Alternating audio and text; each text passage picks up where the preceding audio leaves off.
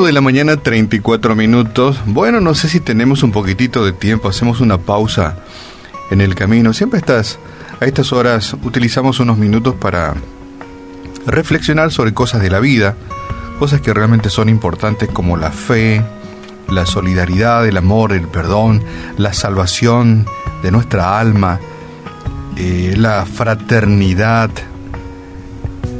y un montón de, de temas que abordamos en este breve espacio.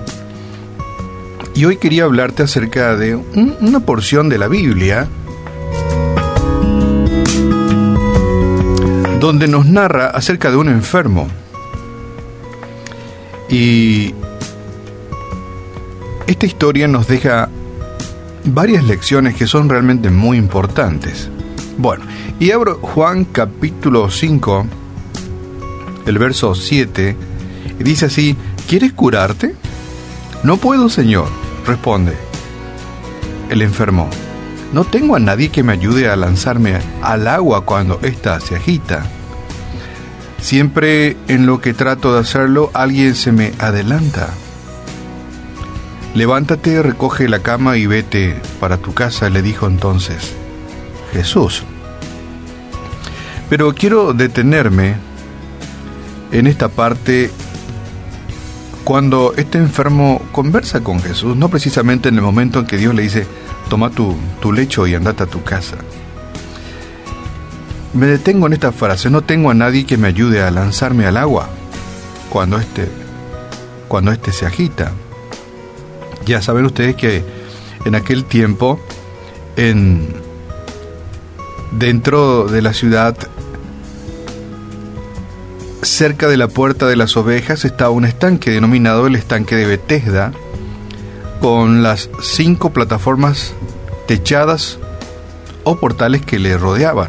Y había una multitud de enfermos, ciegos, cojos, de todos, lisiados, estaban en los portales, esperando que se produjera cierto movimiento de las aguas, porque se decía que un ángel del Señor descendía de vez en cuando las agitaba y la primera persona que se tiraba al agua era sanada. Yo sé que muchos de ustedes conocen esta interesante historia que nos narra la Biblia.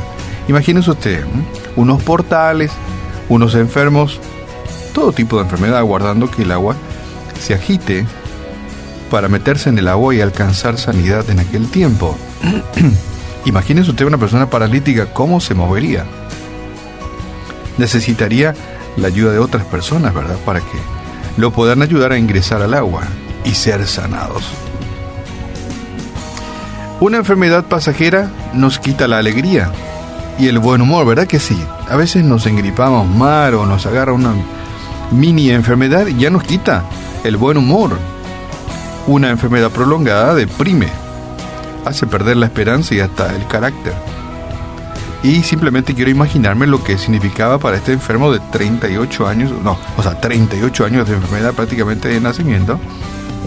Y esa era la situación de aquel hombre que, cuya historia te estaba comentando.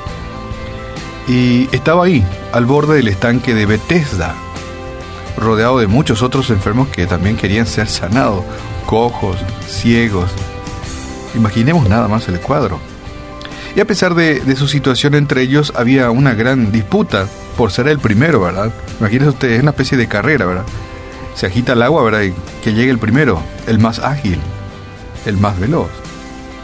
Había una especie de competencia. Eh, que causaba disgustos entre ellos mismos, ¿verdad? Peleas. Y por cierto, también ocasionaba mucha frustración. Estamos haciéndonos la película del paralítico del estanque de Bethesda y otros necesitados. Este paralítico no podía valerse por sí mismo. La historia de este hombre representa, ¿sabes qué? La situación de muchas personas que viven frustrados. ¿Por qué este paralítico vivía, vivía o pasaba sus días frustrado? Porque no podía moverse. Vivía sin esperanza, viendo que otros tenían éxito. Se agitaba el agua y llegaba al agua y eran sanados y él no podía hacerlo. Es decir, otros alcanzaban sus metas, mientras él veía, se veía a sí mismo como un perdedor. No podía llegar al estanque. ¿Sabes qué? también es una figura de la situación del hombre que, que, que intenta alcanzar la salvación, ya sea mediante su propio esfuerzo o tal vez con la ayuda de otro o de otros. Jesús llegó oportunamente para solucionar la vida de este hombre. Solo Él puede sacarle de la situación de frustración, o le pudo sacar en aquel tiempo de la situación de frustración. Solo Jesús pudo sanar integralmente a aquella persona y dar la salvación a todo. En este caso, dar, darle salvación y es el único que puede darnos salvación. Tal vez algunos dirán, ¿y qué tiene que ver conmigo este paralítico de Bethesda? Bueno, tal vez tenés movimientos físicos, pero tal vez tu fe está paralizada, tu voluntad está paralizada, tu fe está paralizada, tus buenas acciones hacen mucho que no se mueven. El brindar amor, paralizado, brindar perdón, paralizado. Tu relación con Dios en estado parapléjico. Tus ganas de leer la palabra paralizado. Puedes hacerte tu misma película. Recién nos hicimos la película del paralítico de Bethesda con muchas frustraciones y con muchas necesidades. Pero ahora podemos hacerlo nuestra propia película todas estas parálisis que tenemos en nuestra vida también nos deja como aquel paralítico, frustrados, amargados, tristes, desesperanzados. Y aunque a veces pintemos una sonrisa en nuestro rostro, en verdad en nuestro interior, estamos frustrados, estamos llorando. ¿Y sabes qué? Hoy al igual que en aquel tiempo con el paralítico de Bethesda, Jesús también quiere sanarte, ¿sí?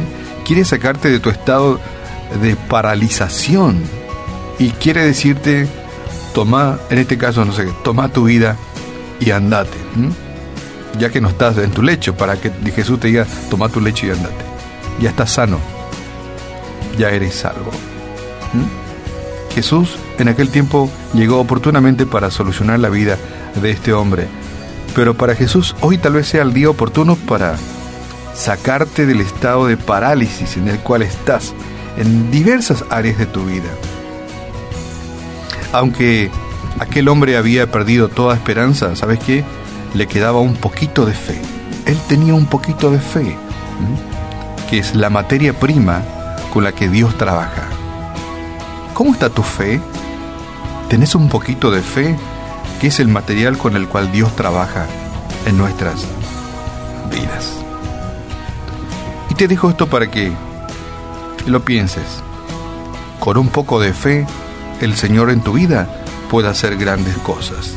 Y lo segundo, a tu alrededor descubrirás a muchas personas necesitadas de ayuda, como aquel paralítico de Bethesda, para alcanzar sanidad interior, salvación y vida eterna. Padre, en el nombre de Jesús te damos gracias en esta mañana y nos alegramos por las oportunidades que nos brinda, Señor, de que tú puedas sanar nuestra parálisis, nuestras diferentes parálisis, nuestro amor paralizado, el ofrecer perdón paralizado, el de buscarte a ti cada día paralizado, en haber dejado de leer tu palabra paralizado. Tú puedes sanar las diferentes parálisis de nuestra vida. Y por ello te damos muchas gracias, Señor. Por tu bondad, por tu misericordia y por tu gracia. Yo estoy seguro que hoy es el día que tú has elegido para que tú puedas sanar integralmente nuestra vida y brindarnos una nueva oportunidad. Gracias te damos, Señor, por ello. Y oramos por por nuestros amigos oyentes también que tal vez haciendo un análisis de su vida dirán, sí, mi fe está paralizada, mi relación con Dios paralizado, en terapia intensiva tal vez. Pero gracias te damos Señor porque tú también a ellos le brindas nuevas oportunidades de sanar sus parálisis y cambiar sus vidas. Padre, gracias te damos en esta mañana. Toda gloria, toda honra y todo honor sea únicamente para ti. Nuestra gratitud. Y oramos hoy en el nombre de tu Hijo amado Jesús. Amén.